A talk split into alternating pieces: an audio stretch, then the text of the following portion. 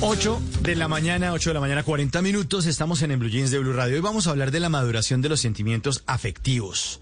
Vamos a tratar de entender qué es eso y cómo pueden madurar nuestros sentimientos.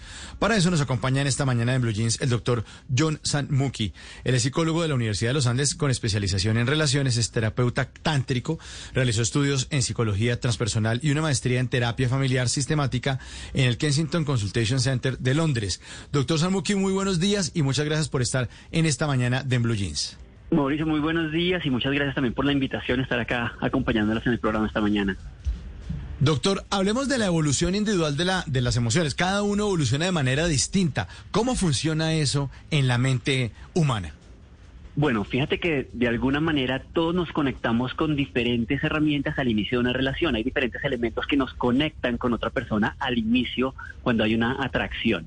Bien, entonces puede ser a veces, por ejemplo, la parte física, alguien que me gusta, puede ser la parte intelectual, puede ser la resonancia la compatibilidad y a veces también la conveniencia, ¿no? Como digamos como la compatibilidad de caracteres, de cómo nos iría en la vida y eso es lo que nos inicialmente conecta con otra persona.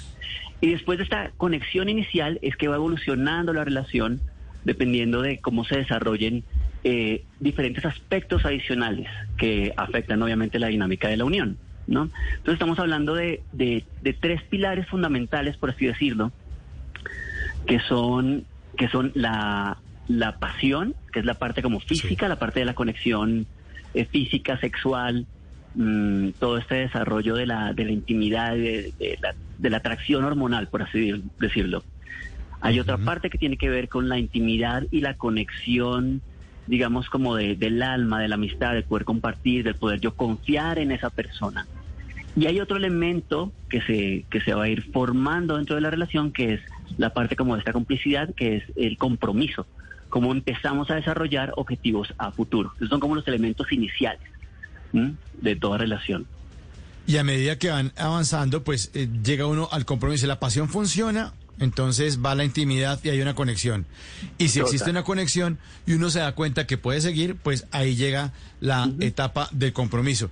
Pero, pero sí ocurre que entonces que uno madura en unos sentimientos y, y es inmaduro, ¿se queda biche en otros, doctor? Eh, sí, es posible, es posible porque eso ya depende, eh, obviamente, de la formación que tenga cada uno. Hay personas que son, mm, decimos nosotros, como emocionalmente muy maduros, personas que tienen como mucha claridad, que son, por ejemplo, muy empáticos o que tienen la capacidad de ponerse con facilidad en el lugar del otro. Entonces, esto obviamente permite una interacción diferente que las personas que no tienen esas capacidades. Entonces, obviamente, dependiendo de, de la, de la formación y de cada persona, de cada individuo, asimismo va a ser la forma en que desarrollemos los, los sentimientos y cómo evoluciona la relación, cada una de las relaciones. Porque además, eh, lo interesante es que las relaciones y las personas con las que conectamos tienden a tener cierto, cierto como modelo, cierto como patrón, ¿no?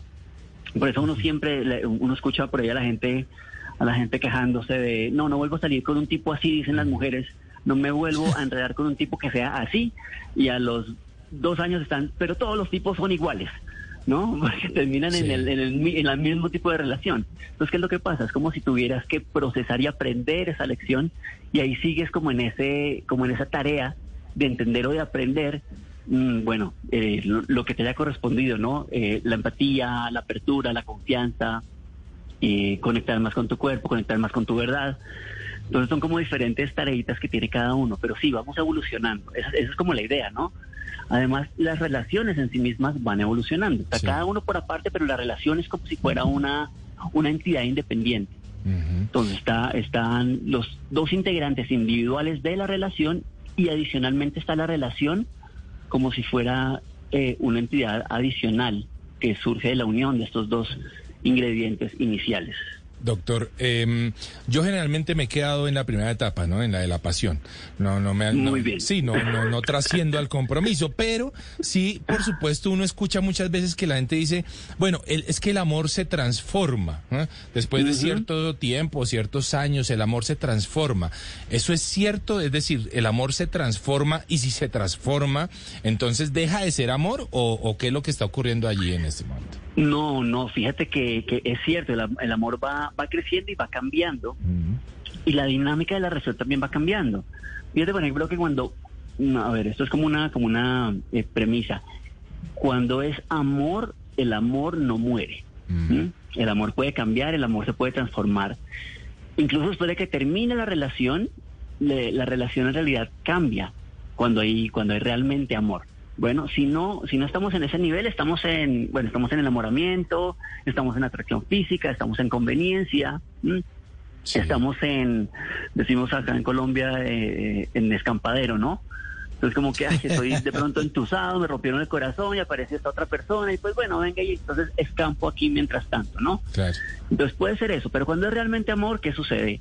Que somos capaces, somos capaces de verdad de, de trascender cualquier, cualquier problema, así termine la relación, ¿no? Porque eso no quiere decir que me aguante todo, ¿no? No, puede, podemos llegar a decir en algún momento, wow, mira, esto no está funcionando, pero, pero el amor se mantiene, son personas que atesoramos en el corazón, así no nos veamos muy frecuentemente después de que termine la relación, eh, pero, pero siempre existe como esa, esa conexión íntima, ¿no? Como ese recordarnos, a veces con un poquito de dolor y tristeza porque terminó la relación, sin embargo, después de que se supera ese duelo por la relación, como te decía, como que es esa tercera entidad que murió, ¿m? pero podemos generar una nueva relación, nos vemos buenos amigos, nos vemos compañeros, confidentes, o simplemente, como digo, nos recordamos con cariño. Pero sí, el amor va evolucionando, va cambiando, porque obviamente fíjate que incluso en las parejas eh, eh, que sí desarrollan compromiso a la- a- y metas a largo plazo y llevan muchos años juntos, hay momentos en la relación en la que, por ejemplo, en los que, por ejemplo, la, la pasión puede disminuir. ¿Mm? Por diferentes razones. A veces pueden ser razones eh, físicas, como, qué sé yo, que tengo una baja en la, en la testosterona, entonces no tengo la libido tan activa y es perfectamente normal. Pero también puede ser emocional, ¿no? De pronto un duelo, eh, de pronto mucho estrés en el trabajo y eso nos desconecta de la parte física y de la conexión, de la conexión eh, sexual. Entonces, obviamente, en, ese momento, la relación puede eh, enfocarse en, otros aspectos, que no sea lo sexual, por ejemplo, ¿no? Entonces, fíjate que sí, Claro. va cambiando, la dinámica se va moviendo. Ujú. Y qué buena definición esa de que cuando es amor, el amor nunca deja de ser. Me parece maravilloso. Hemos hablado del amor de pareja, de, de cómo se madura ese amor, del enamoramiento a la decisión de amar. Pero, por ejemplo, Sí. las relaciones afectivas que tenemos con otras personas que no son nuestra pareja, relaciones afectivas con nuestros familiares, por ejemplo, con nuestros Ujú. amigos o incluso con compañeros del trabajo, hay algunas que no podemos decidir. Por ejemplo, cuando estamos en Sí. pareja podemos decidir estar con esa persona o no estarlo. Pero cuando tenemos relaciones forzadas, que deben ser, por ejemplo, en la familia, eh, y estas son relaciones que no maduran porque uno sabe que la otra persona no es lo suficientemente madura emocionalmente para entender ciertas circunstancias, ¿cómo hacemos ahí?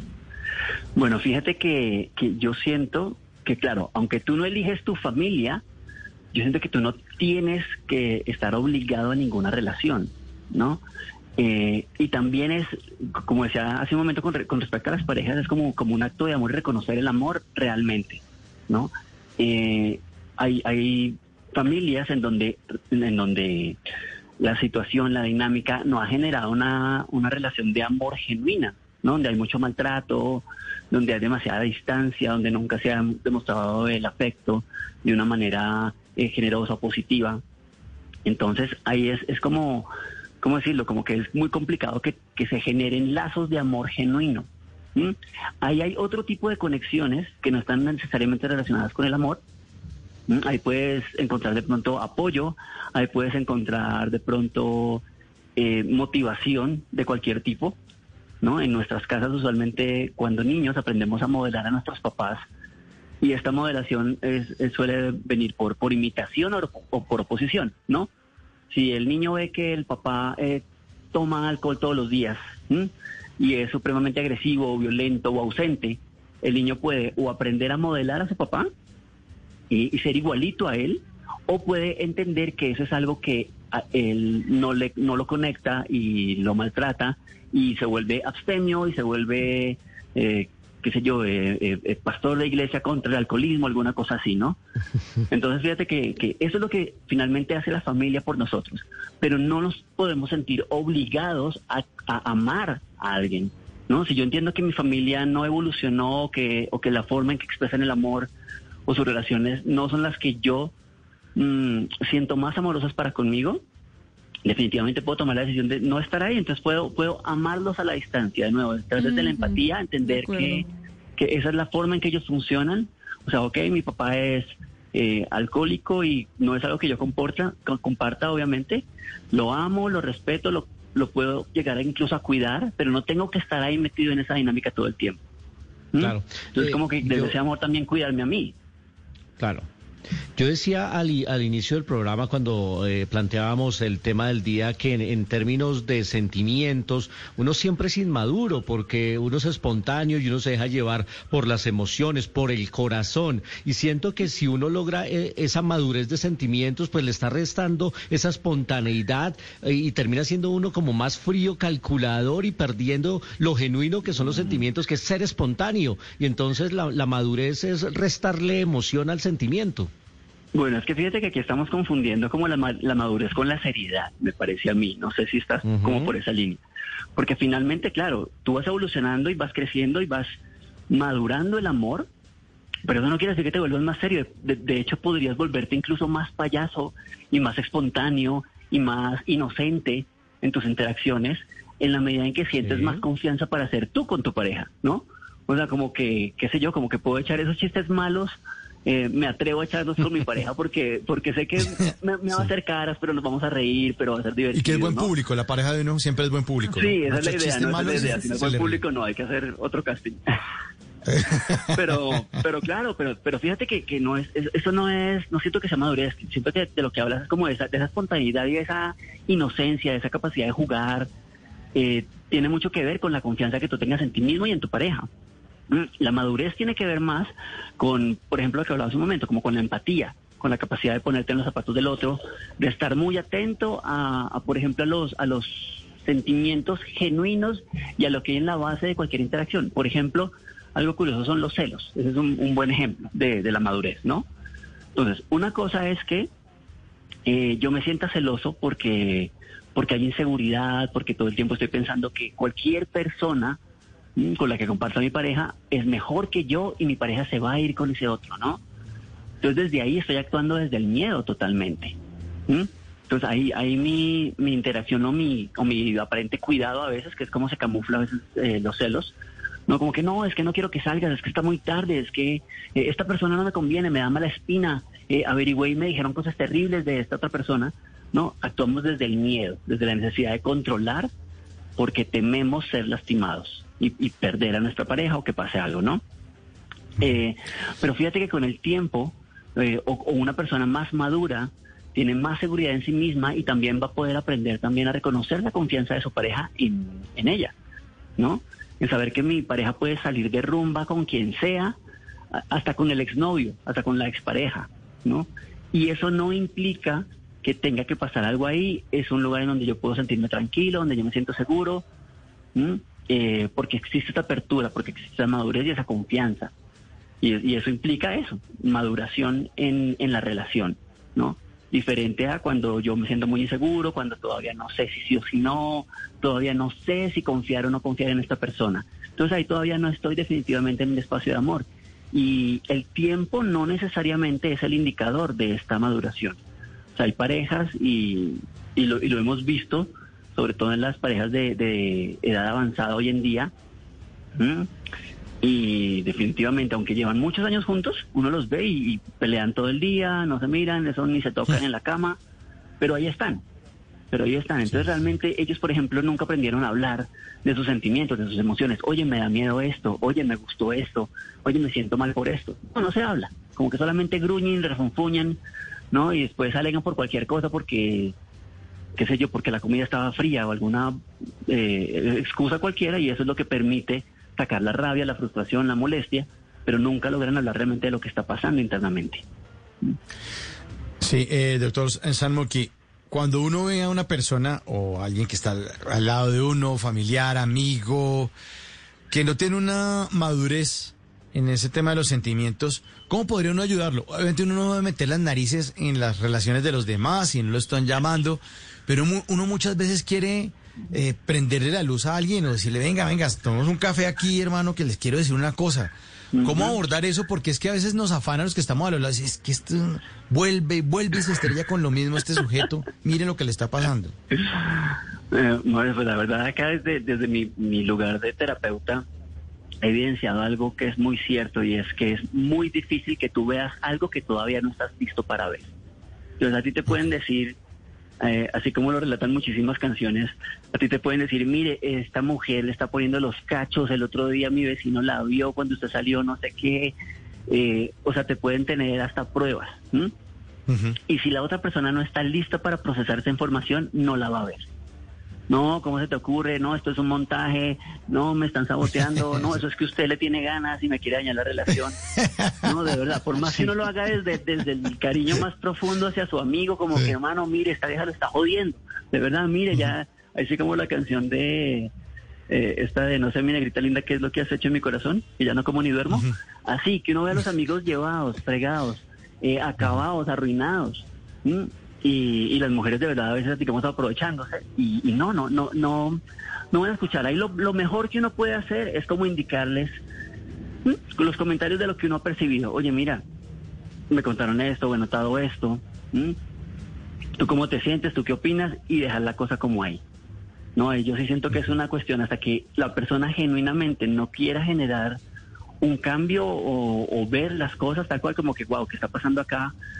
¿Ustedes qué opinan? Y de hecho esto es algo que es súper importante entre los, entre los hombres, tener esa capacidad de confiar y de preguntar como que, oye, no me estoy sintiendo bien con mi pareja, ¿tú qué opinas? ¿Tú qué sientes? Mm, si no llega ese momento, mm, lo demás es como, como, como sembrar en tierra no hago nada, la verdad.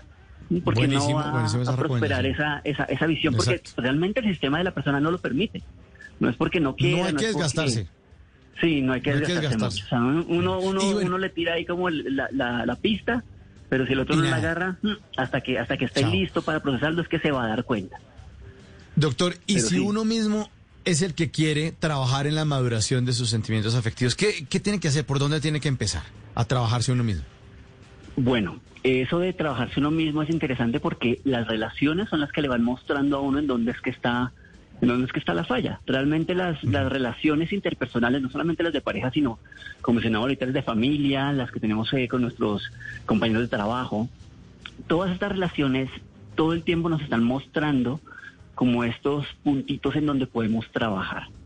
Entonces está el, el, qué sé yo, el, el compañero de trabajo que, el que me cae mal, ¿no? El que, el que siempre hace las cosas que a mí me molestan, el que siempre hace las cosas que a mí me incomodan, el que hace las cosas diferente a como las haría yo, por ejemplo, ¿no?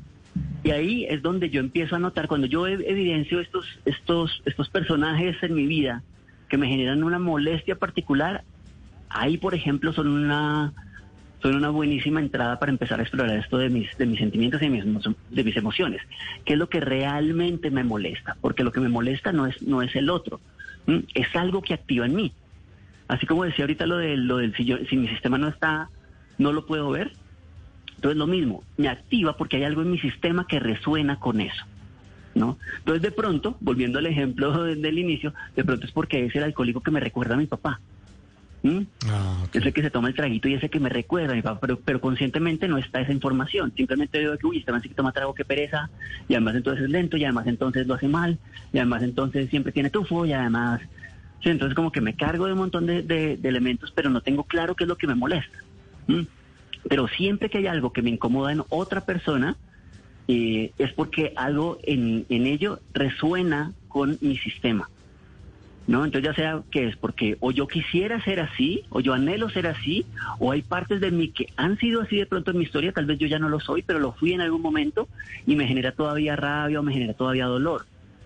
Entonces es importante reconocer ese aspecto. Cuando alguien me molesta, ahí, ahí hay algo interesante por explorar. Y ahí en esa observación, en esa autoobservación, es donde yo empiezo como a madurar, cuando ya me doy cuenta de, wow, esta persona con lo que me conecta realmente es con qué sé yo, eh, cierta envidia por la manera en que rápidamente hace esto o lo hace diferente a mí y es, y es algo chévere que yo también quisiera hacer, pero como que no lo puedo reconocer. Ahí, cuando lo reconozco, es que empiezo a, crecer. Entonces, todas las relaciones interpersonales finalmente son, un, son una gran oportunidad para verme a mí mismo para empezar a trabajar en mí mismo en cada aspecto de eso que veo reflejado en los otros afuera. Pues doctor, muchísimas gracias por habernos acompañado esta mañana en el Blue Jeans. Muy, muy interesante esta conversación de la maduración de los sentimientos afectivos. Feliz resto de sábado, doctor. Muchas gracias. Bueno, muchas gracias a ustedes también, que están muy bien. Bueno.